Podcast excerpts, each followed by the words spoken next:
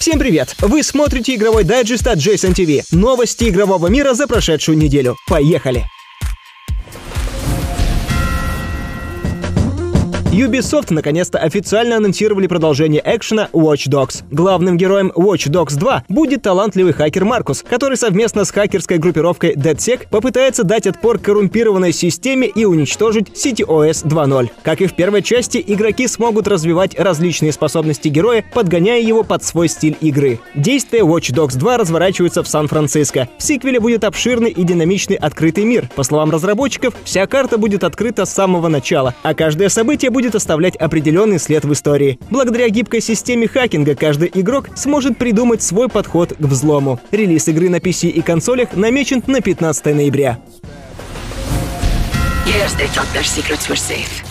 Тема хакерства продолжилась и на мероприятии Deus Ex Universe, которое Square Enix и Eidos Montreal устроили перед выставкой E3 2016. Там был показан новый игровой режим Breach для Deus Ex Mankind Divided, который будет содержать собственную сюжетную линию, посвященную взлому систем безопасности и проникновению в чужую интерактивную собственность. Breach представляет собой смесь головоломки и шутера. Разработчики планируют регулярно обновлять режим, добавляя новые уровни и элементы геймплея. В Breach также будет будут микротранзакции, но разработчики уверяют, что пройти режим можно будет без траты реальных денег. Режим станет доступен одновременно с релизом Deus Ex Mankind Divided 23 августа на PC, PlayStation 4 и Xbox One.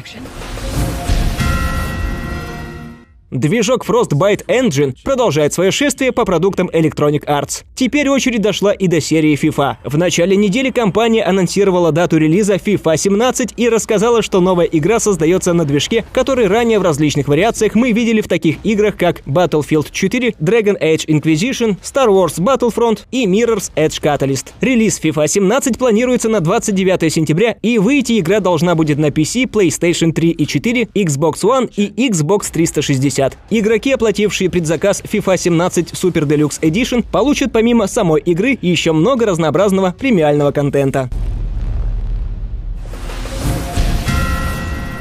Игра XCOM 2, февральский хит этого года, уже успела собрать исключительно положительные отзывы игроков и критиков на PC, так что вполне логичным было бы ждать ее появления и на консолях. И вот теперь 2K Games и студия Firaxis Games анонсировали, что релиз игры на PlayStation 4 и Xbox One состоится 9 сентября. Портированием XCOM 2 на консоли занимается команда The Workshop, которая уже работала с Firaxis Games над PC-версией игры. Игроки, которые оформят предварительный заказ, получат дополнение Resistance Warrior Power Pack, включающая нового бойца и новые настройки персонажей. Также будет доступна версия Digital Deluxe Edition, включающая в себя сезонный абонемент с тремя тематическими наборами дополнений.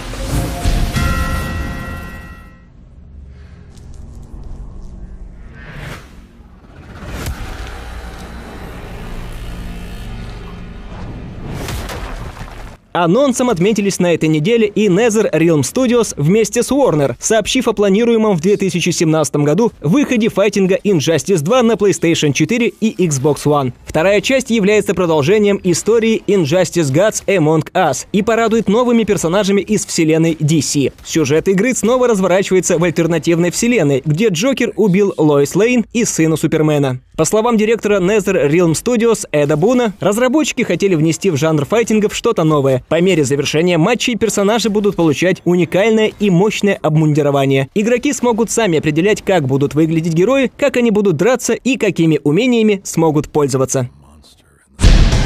На сегодня это все новости. Подписывайтесь на канал и следите за обновлениями. Пока!